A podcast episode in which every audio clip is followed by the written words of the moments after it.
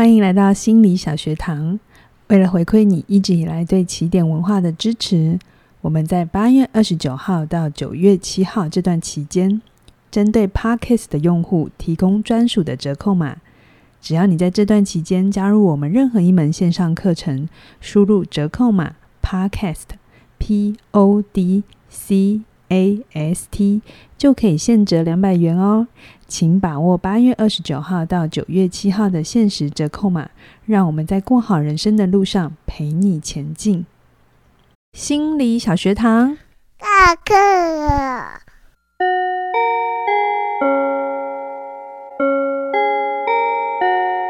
每周五，我们一起探索心理学的小知识。大家好，我是嘉玲。大家好，我是班长轩宁。Hello，我们回到了行为主义的第四集。上一集最后我们聊到了，就是你眼睛看到的，就等于你已经把你眼睛看到的吸收进来了，不要对你有影响了。我的我的词汇就是你把它吸进来，吸进来了。嗯，所以我们要不是只有你亲身体验过或者是经历过那件事情，才会在你身上留下痕迹。你只要有看到了，他也会进来的。嗯、是是是，之所以有一些戏剧啊、文化啊、风俗民情啊，这些为什么会对我们造成影响？嗯、就是它就是一种集体的。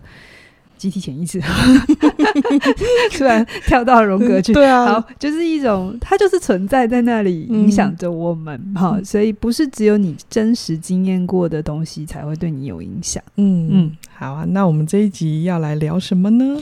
这一集我们来聊自我效能。上一次有讲到本杜拉，他有一个另外一个很重要的发现，就是关于这个自我效能的。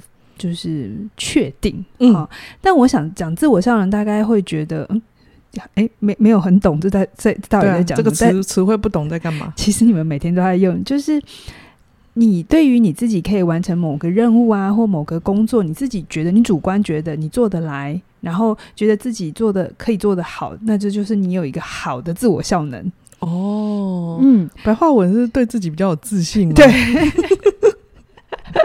你好会讲白话文哦！我用我的词汇帮大家解释一下。对，可是其实自信它在不一样的地方又被解释成不一样。其实对自信的解释非常的多哈、嗯哦。那大家都是混着用，嗯、就是在讲同一种差不多的。感觉对。那本杜拉他在讲。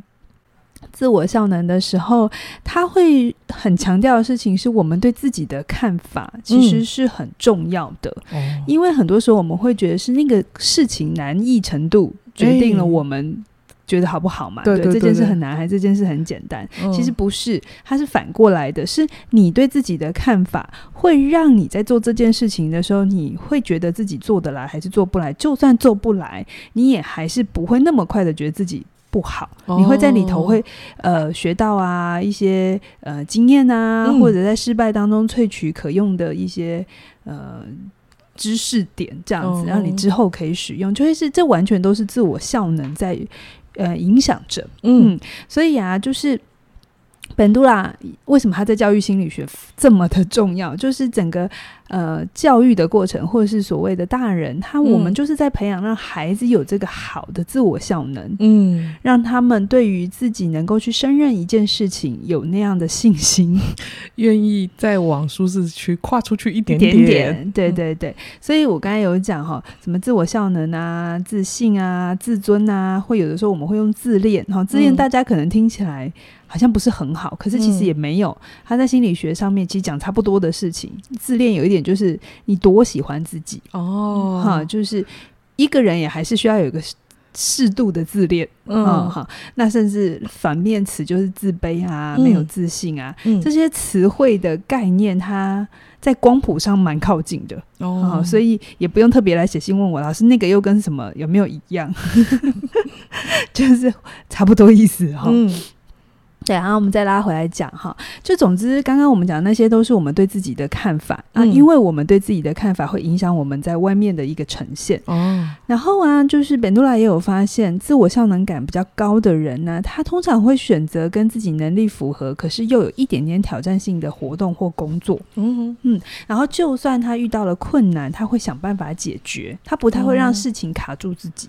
哦，嗯，他会把他的焦点会放在哎、嗯，这事情到底怎么解决，而不是当事情卡住的时候，就很快的归因到说，哎，我是差的。哇，我失败了，这样子。嗯、所以，像自我效能高的人，他们在做一个归因的时候，不管是成功的或失败，他们会比较能够客观一点，嗯、或者是他们，特别是他们在面对成功的时候，他们会比较能够归因说：“嗯，我在这里面努力的是什么？”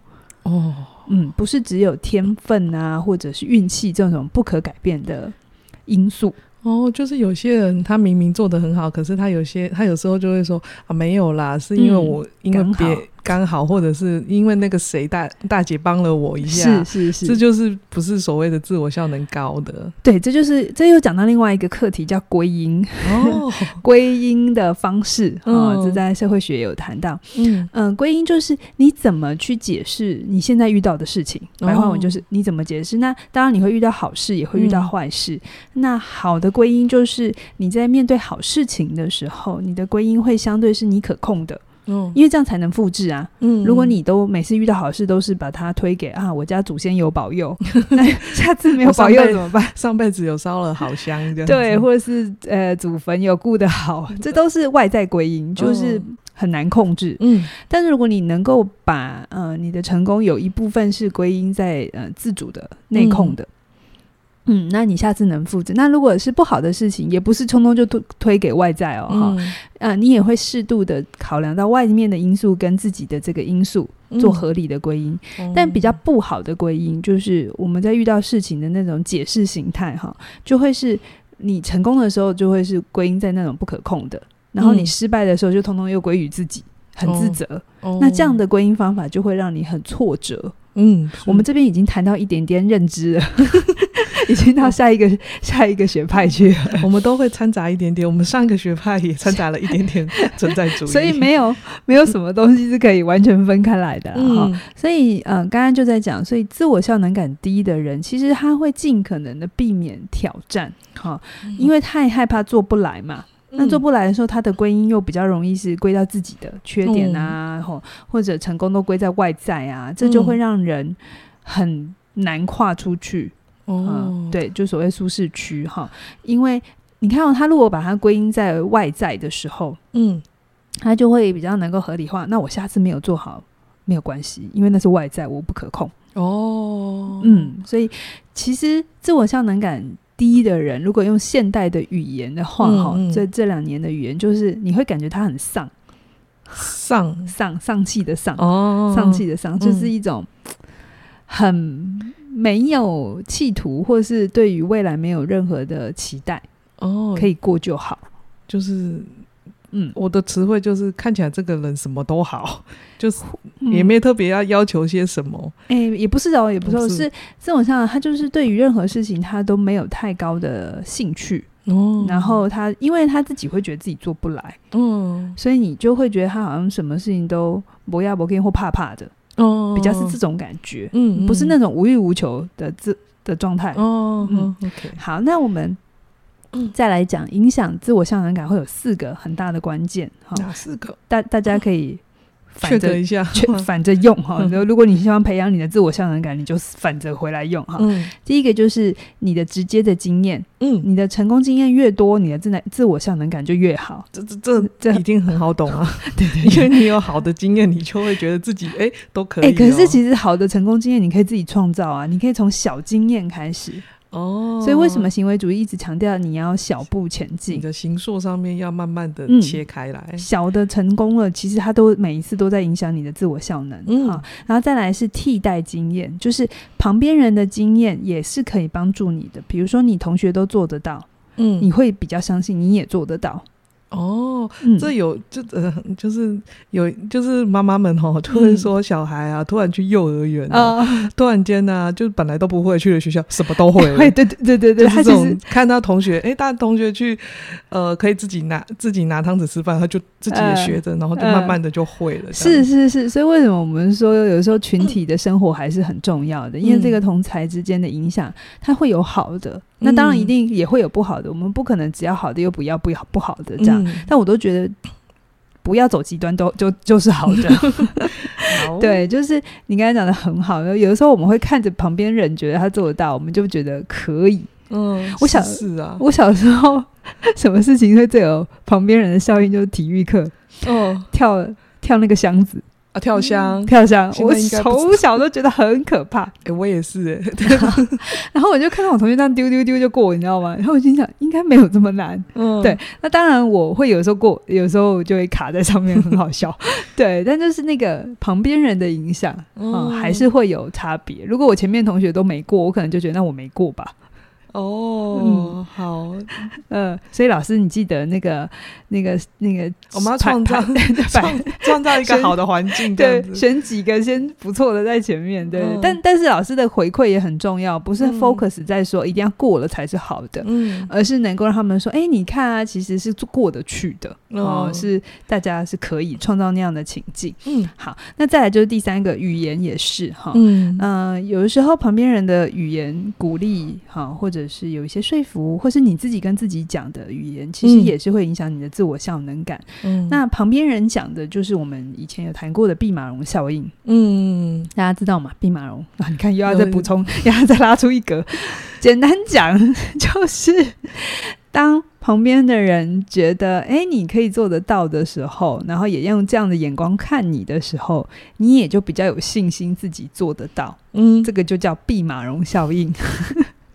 对，那为什么我们说教育心理学很常讲这件事情？嗯、就是老师提供一个支持、鼓励的环境给小孩，然后因为老师在老师的眼里，你是一个可能性很高的孩子，嗯，于是你就愿意自己试试看，哦、相信自己可以，在你其实还没有成功经验之前哦，okay、嗯，然后最后一个就是呃，生理你自己的生理状态或情绪状态。当然，身体状态好一点，嗯、情绪状态好一点的时候，你的自我效能感就会好一点。OK，嗯，这有一些周期，可能会有一些周期上的。有些人说季节上面可能波动，对啊，有些人特别喜欢夏天，他就觉得夏天来了，他就会特别的，哎，对对感觉比较好。但是到了冬天，他就会觉得自己比较当一点点。对对对，这跟中医的原理有点像。就你可以找到自己的 tempo 这样子，对对对，所以嗯，这就是提供给你。如果你希望你的自我效能感提升的话，嗯、直接的经验、替代的经验、旁边人的鼓励，然后还有其他的因素，生理或情绪都是可以帮助你的。嗯，嗯好，那呃，差不多这个学派的一些主要的概念已经讲的差不多了。嗯，那我一直觉得其实。行为主义是有些人很不喜欢这个主义啦，因为会觉得哎，好像每次都在那边定计划，嗯、然后没有讲太多感觉啊，软软的话。可是我自己不这么看呢、欸，我其实觉得行为主义是一个很重要的学派。以我自己为例好了，嗯、你看我们前面讲了操作制约，嗯，然后再讲了社会模仿嘛，对对对，本杜拉的社会模仿，嗯、然后再讲自我效能，嗯，其实这三件事情是合起来的。合起来的，合起来的，就是我们所有人都是从操作制约开始，就是小朋友被教规矩，嗯、哦呃，要建立一个新的行为出来，都是从操作制约慢慢的一、嗯、一步一步的往前这样。是是，绝大部分人都是操作制约出来的嘛，嗯、然后我们就呃，可能乖乖去睡觉、上厕所，我们就会被奖励嘛，嗯、对不对？对。然后乖乖念书也会有奖励嘛，所以这些都是操作制约。哦、嗯，然后。呃，我不知道你有没有对轩妮，你应该有听过吧？小朋友八岁以前还是七岁以前是他律，然后慢慢的之后要培养他自律。呃，几岁我不确定，但是一定一定会说要慢慢建立他自己的他他自己主动的那个习惯。是、嗯、是，所以你看哦，他律就是其实你适度的用操作制约，嗯，然后建立了一些他的一些。呃，程序概念，嗯，好，那之后呢？等到他有了成功经验了嘛，他自己也做得到的时候，他是不是就可以有了那个自我效能感？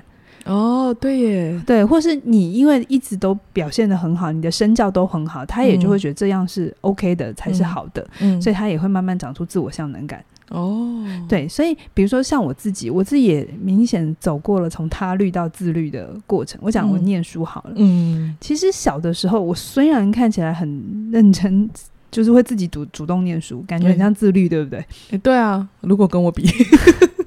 可是其实这里面还是有他律的成分啊。我指的他律是指我小时候念书其实是为了一个呃肯定，哦，或者是考上一个好的大学，嗯，或者是呃得到一个好的工作哦。其实它还是有一个外部增强的。原因、呃、原因在，嗯，好，那这也不会不行，至少，嗯，我的前半生都这样过的，嗯、也符合某种社会规则。呃，对呀、啊。可是因为呃，这过程久了之后，我也说过嘛，操作制约到最后，你必须发展出你的内在动机，对，不然你有的时候会乏，对，因为这些外部刺激是会越来越那个边际功能递减，就是 它会越来越那个成效越来越差，哈、嗯。所以呢，我就后来，呃，也也是因为凯宇啦，哈，他就是他是一个很爱自自学念书的人。我是因为他做有声书评，嗯，然后我才从阅读这件事情变成我以前都是功能导向，哦，就是为了考试，为了干嘛，为了干嘛，嗯，但是就是就就反正家里书多，你知道吗？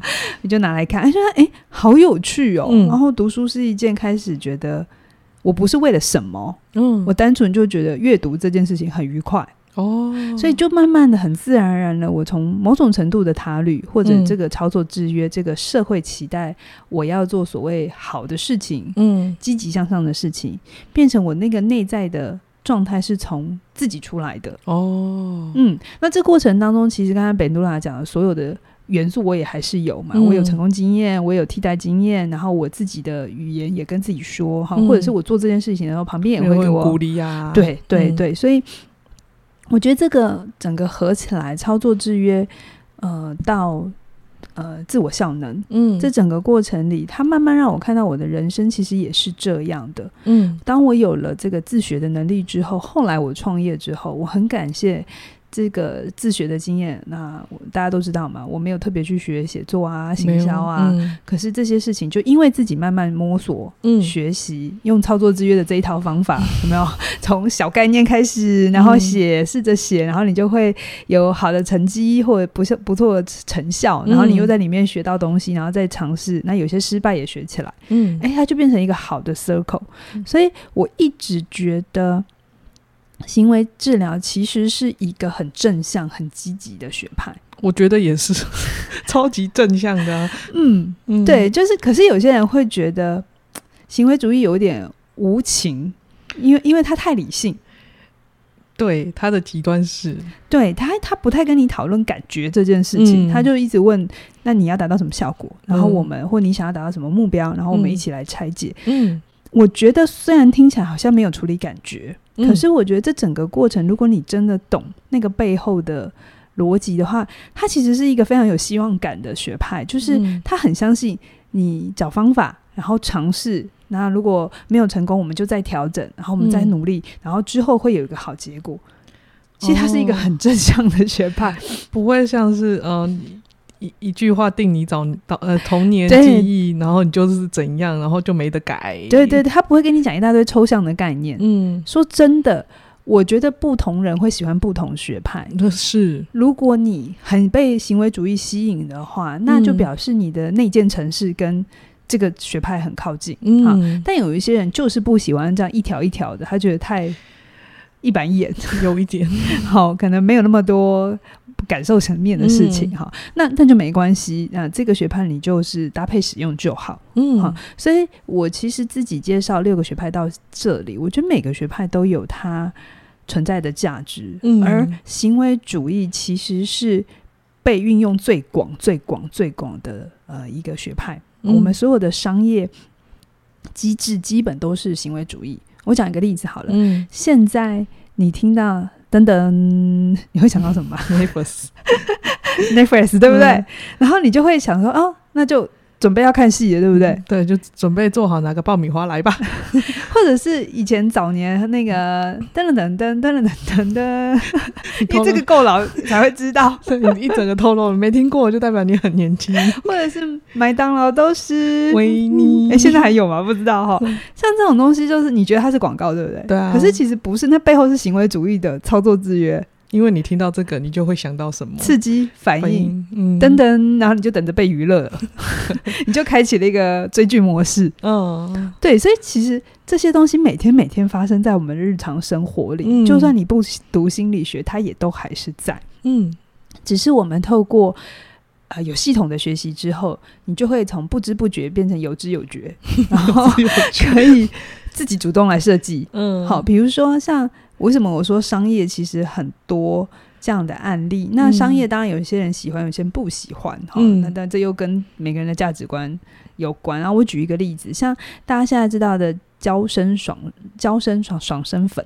好，嗯、我们先不管他的那个官司问题哈，嗯、先等先先放放放到一边去哈。但是他当年呢、啊、做了一个很成功的行销，然后那个行销背后其实就是心理的运作，哦、就是他当年呢一开始推出来的时候，他的卖法是呃诉求女性的，然后跟他们说啊、呃、你要照顾自己，因为用上去会滑滑的，比较不会长湿疹啊、嗯、这些东西，可是就卖不好，嗯。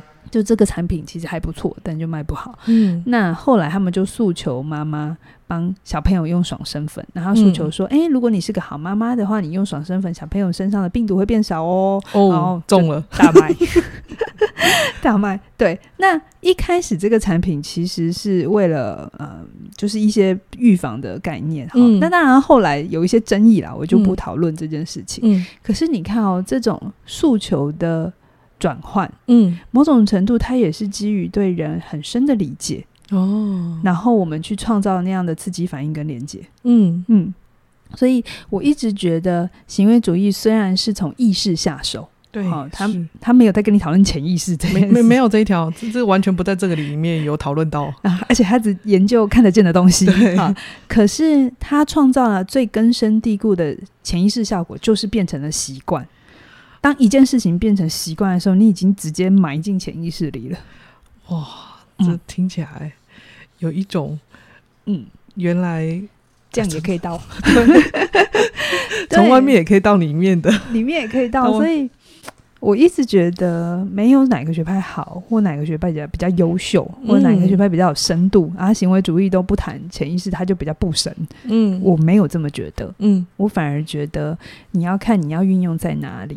嗯，对啊，没错，嗯、你就是你适合你的系统，你可以从行为行为学派里面拿一点什么东西，是，或者是你在完形里面的什么东西，是是，各拿一点点融成你自己的。嗯，我借用裘老师讲过一句话嘛，就是说没有浅薄的知识，嗯，只有浅薄的理解。对啊，是，嗯。好，所以我们介绍完行为主义的这个主要概念之后呢，最后我们再用最后的呃十几分钟，我们来讨论它的这个治疗技巧。哦，嗯、要要有，我们来想象那个画面了，有没有？他会怎么在智商室里面呈现呢？他会有很多事情可以做。他对于那个新手智商师是一个很棒的学派，哦、就是我可以想几招，然后今天进去五十分钟，我就有事情干，这样子。嗯、就是 好开玩笑啊，就是就是你要新手智商师，因为掌握那种抽象概念的能力没有很好，嗯，或者是说我知道，但是我实在做不出来，嗯，那像行为主义，他就会有操作方法，所以你就会有一种哦，可以来，他跟我讲压力，那我就可以来跟他讲放松，也是个入口啦。就如果这里没打开，我们再换，说不定这里好用，用了好用好用就可以了嘛，对，啊、对不对？没有什么事情都一定要搞个。十年八个月这样，哎，对啊、一年一年两年八个月这样子，嗯、那么久哈。嗯，好，那呃呃，行为主义有一件事情是一定会教的，就叫放松训练。哦，嗯、放松放松训练，呃，这其实我想大家应该也都多少知道。你比如说，像现在你听这个音档，你可以呃紧紧握住你的呃拳头，拳头，现在的手握紧，握紧，现在握紧哦，听着这段音档哦，握握握到不能握哦。握到那个指节都翻白哦，嗯，好，握很紧很紧哦，好，那现在放开。你在放开的时候，你你的肌肉会有一种感觉。哦，然后你的血液会有流过去的感觉，你细细的去感受一下对，对对对对，突然间放开的那种。状态。嗯，好，那这个时候行为主义会要你去记住这个感觉哦，放松的感觉。然后，每当你有紧张，意识到你的肌肉紧绷的时候，你可以做这样的一种绷紧，然后再放开。嗯，好，让你去感觉到自己是正在放松的状态。哦、嗯，那这个做法有很多啦。哈。那我有一些人会搭配呼吸，嗯，或者是搭配着音乐。哦，会某种程度瑜伽也有这样的一个效果在，会做一些动作，嗯、让某一块的肌肉去延伸、去拉开，那个过程是紧绷，然后再放开。哦，所以像我自己的提升你的心理免疫力跟好好在一起，我课程里都有用到放松训练。嗯嗯，这就是很重要很重要的一个呃，在行为主义，你接下来我要讲的其他的。做法之前，这个是基础。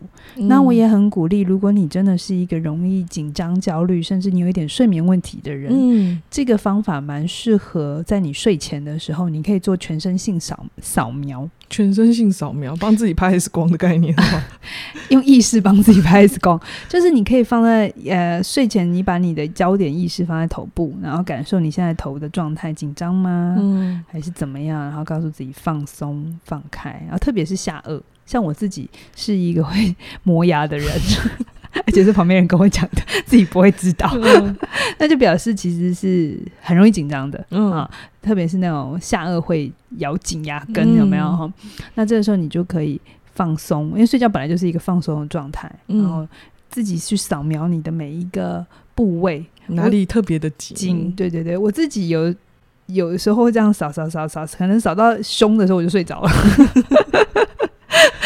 对，它就是一个让你的意识焦点跟着你的、嗯、你的、你的这个身体，然后你就不会在外面飘啊，嗯、什么事还没做啊，然后明天要怎样啊，谁又怎样啊，嗯、这些东西其实会干扰我们的休息状态。嗯、所以呢，就是透过这样的一个放松训练，把意识拉回这个当下，嗯，然后让自己放松、放开，然后就会进入到一个比较好。比较我舒服的，状态，对对对的状态，这叫放松练习。OK，嗯，但是就是 不管在做什么事情前，就要先做这个放松。哎、欸，就是我们在训练其他的事情啊。等一下，这件事情不能在开车的时候做，要搭配使用说明啊，要要警语。你坐捷运可以，嗯、你坐大众运输都可以，但是你要自己操作驾驶教那个。那个交通工具的时候不可以，就是你要在安全的范围下了。对对，像我自己在录那两段音档的时候，我有特别说，你不可以再给我开车 听这一段音档，嗯、因为他真的会听着听着就睡着了。哦，嗯，就有点催眠暗示这样子。嗯、好，那第二个做法叫做系统减敏感法。减敏感嘛，哈，对，减敏感。所以我前面有讲过啦，哈，我们一定第一步先教放松，嗯，然后再来我们会去，嗯、呃，看他要减敏感的事情是什么，然后去定那个焦虑阶层。哦，比如说我上次有讲那个公开讲话嘛，嗯，对，那我们就从一个人、两个人练起，然后三四个，然后从熟的、不熟的，然后那个焦虑阶层就是一步一步越来越强的，会让你紧张的，然后做到一层之后，然后就。讨论、监控，看你的反应，嗯，好，然后看他自己的感觉。哦，它是一个非常强调回馈机制的，就是你有什么回馈，我们再怎么调，这样。对对对对对对对对对。嗯、然后依着你的回馈，然后我们再做调整。嗯，所以它是一个非常立即性的技巧。嗯，就是你做了，然后回来，嗯，我们成功了，我们再往上一点点，再加一点点。例如，就是你要想公开讲话，我们已已经可以跟一个人。很顺利的讲话，我们可以再再往上两个，嗯，然后三个，嗯，然后再加入不熟的人，嗯，到最后一步，诶、欸，到最后我们虽然看一步，你已经可以跟公开场合讲话，但是他也是慢慢的训练。是啊，是啊，是啊，像我自己当讲师也是，也是从两三个小猫哈，比如说我带团体，嗯、我在。硕班的时候，嗯，我怎么训练自己的胆子？就我刚开始接团体，我一定不敢接大人，嗯、因为我就会觉得自己不够嘛，hold 不住他们。我觉得我 hold 不住，嗯、然后我就去接那个呃国小的班级辅导哦，然后我就会心想，国小生嘛，嗯、就是再怎样应该也 hold 得住九岁是十岁的小孩、嗯、哦，殊不知他们其实比你 想象的还要难 hold。好，但 anyway。就至少那个，在你自己的主观经验，你觉得你自己还可以 hold 得住的。对，我在他们面前，我不会焦虑到不可以控制这样子。嗯、那也许一个小团体大概六个人、八个人，嗯，然后我就这样带儿童团体，然后后来就到大学去当辅导老师嘛，就带大学生，可以慢慢长大喽。对对，已经慢慢长大，至少跟成人接近一点点。嗯、然后后来再去教书，嗯，然后教书就也是也是大概。高中生、大学生这一个状态，嗯、但因为都跟成人有一些互动了，嗯，然后才敢在外面接演讲，哦，好，那演讲也是从小小的开始，就是帮自己减减减敏感，不要不要太有反应这样子。但是我到现在说真的，我虽然教学工作是我的。专业，嗯、你你说我把把把我放在一个一百个人面前，我会不会紧张？我会紧张啊，都还是要会紧张，会紧张是一件才是正常有的好事。呃、我并没有因为我已经做了很久很久的这件事情，嗯、我就不会紧张，还是会紧张的。嗯、那而且紧张也是好事，嗯、因为它帮助你更专注，而且你会去预备你的状态。嗯，那一样的，我就可能上台前，我也是会用这种放松方法。嗯。让自己可以呼吸正常，呼吸正常很重要。呼吸正常，然后用一些呃想象嗯的情境，那、嗯、如果发生什么事，我可以怎么处理，或者是他们有什么反应，这些都是。OK，好，好，那第三个呢，我们会来用的是铺路治疗法。铺路治疗法，刚刚那个减敏感法呢，它是一种可以复制还原的。呃，状态，比如说公、嗯、公众演讲啊，社交情境啊，嗯、可是有一些呃情境是不能复制的，不能复制。比如说，有些人的创伤是地震哦，哦，或者车祸，哦、你这个不能不能再复制不不，别别别别。那我们这个时候，我们就会让他用想象的哦，想象的洪水法，好。嗯哎，铺路治疗我们有，我们的我们自己会戏称洪水法，洪水就是刚刚那个是涓涓细流，让你慢慢慢慢来，然后这个就是一次给你倒，然后全部给你给你倒，可是你后面这要这这要真的做一个安全机制哦，就是倒了之后，可是你后面最害怕的事情没有发生，比如说你怕狗，那呃可能就直接让你跟狗在一起，可是你之前可能被狗咬过，但我们选的这一只狗就是比较。安全的，嗯、我就本来就亲人的，嗯，然后你有一个成功的经验是，哎、欸，狗狗不会咬人呢、欸，哦，嗯，然后你就会有比较好的感觉，然后告诉自己其实不用那么害怕，哦，创造一个成一次的成功经验，让你感觉到、嗯、啊，原来跟我想的不一样哎、欸嗯，或者有些人很怕搭飞机，大家知道吗？有一些人会，对对对，嗯、那这也是洪水法，就是就直接把你。放上去，他顶多给你个晕机药啊什么的，然后在这上面让你做一个啊放松练习，哦，然后你就发现，哎、欸，他有安全起飞、安全抵达，你的害怕其实不存在。哎、欸，我真的有朋友，他都没有出国过，然后他第一次出国啊，不知道去日本还是短期航班啊，嗯、就是亚洲线这样子，他也是紧张焦虑到不行，然后一直幻想飞机会掉下来这样子，嗯、然后。我我们就想说，哦，他终终于要出国了，这样子。然后他去完回来，我们就问他说：“那你还会怕吗？”他就说：“哎，没事。”哎，打一次之后就发现 没有那么可怕，嗯、然后就好了。哦、然后之后他非常爱出国，对，所以这就是洪水法。嗯，好，那你刚刚讲的有一些不可以再重复，嗯、就是没办法再重复了，例如就车祸，他就是害怕大众运输，嗯、这时候怎么办？哎、欸，用用用搭配想象，好，哎、下一次我会再介绍一个叫做眼动身心重建法，嗯，里面有一些搭配的使用。不过我在讲这些东西，如果要操作，呃，有危险性的话，还是建议有安全的或专业的人员在旁边协助，嗯，特别是对方的那个焦虑反应会很大，而你又不确定你 hold 得住。哦，那就不要乱尝试，不不要把突然间把洪水倒出来。嗯、小小的状况你可以自己自己练习看看啦。嗯，比比如说像我真的怕蛇，我怕死。我没听小时候怎么了？我也怕死，我是全身毛骨悚然。因为家里跑进来一只蛇过啊，你忘了哦？呃，这我可能太小了。对，反正 anyway 就是就是我跟他正面对决过，吓死我。对，那小的时候就是只要书上面有图片，对你就会捏着那个想那个小脚翻过去，不想看到它。我，我是连蚕宝宝都会怕，就会乳。哎，蚯蚓你会怕吗？会，就是长得像那样子，我都怕。啊、真的、啊？那、嗯、那蜥蜴有的时候也很像哎，就是那一类的。不要再讲了，我已经快不行。难怪我们带你女儿去那个呃台北市立动物园的那个昆虫馆的时候，你吓死，我快崩溃了。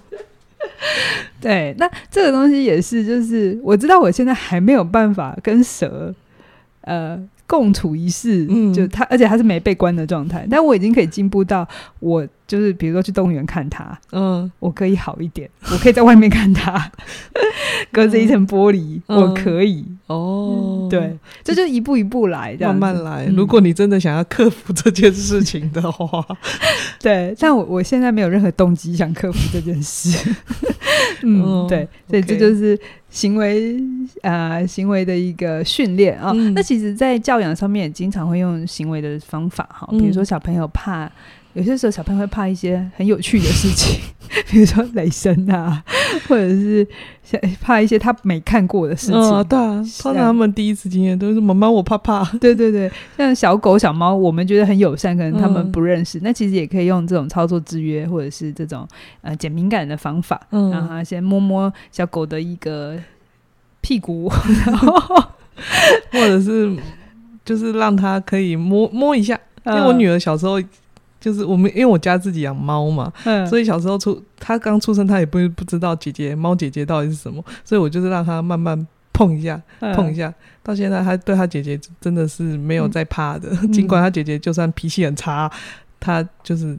直接就整个就扑上去，对对，就是从怕猫到不怕猫，对，这也就是你把它分阶段，让它知道，哎，这个生物没有那么可怕，这样。子，这生物事实上对你挺友好的，是是，所以好，我们今天啊，真的讲行为主义讲的很很开心哈，嗯，好，我们今天差不多到这边，我们下一次呢再来讲那个自我肯定训练。啊，这个大家都很想要吧？嗯，对。我想大家说不定每天都在用了，你只是不知道这是行为主义的一个技巧，就是大家都不知道自己有在自己对自己肯定。对对对，好，那呃之后我们还会在下一节还会再跟大家讲一些这个学派的一些优缺点哈。嗯，好，那好，我们要提醒大家要订阅我们哦，就是让我们可以让更多人看见，因为很多人在下面留言觉得心理小学堂太有意义了。含金量太高，对，然后有些人会很很可爱，就是每次也每个礼拜追，然后五集完他再追一次，一次然后还会很像很认真的告诉我们他做了什么笔记，笔记这样要听几遍做笔记，对对对。所以如果你真的觉得我们这个心理小学堂对你来讲帮助很大，你也可以分享给你的朋友，或者是在就是帮我们订阅一下，让我们可以更多人看见我们了。嗯，那我们今天就聊到这边了，谢谢你的收听，拜拜。拜拜。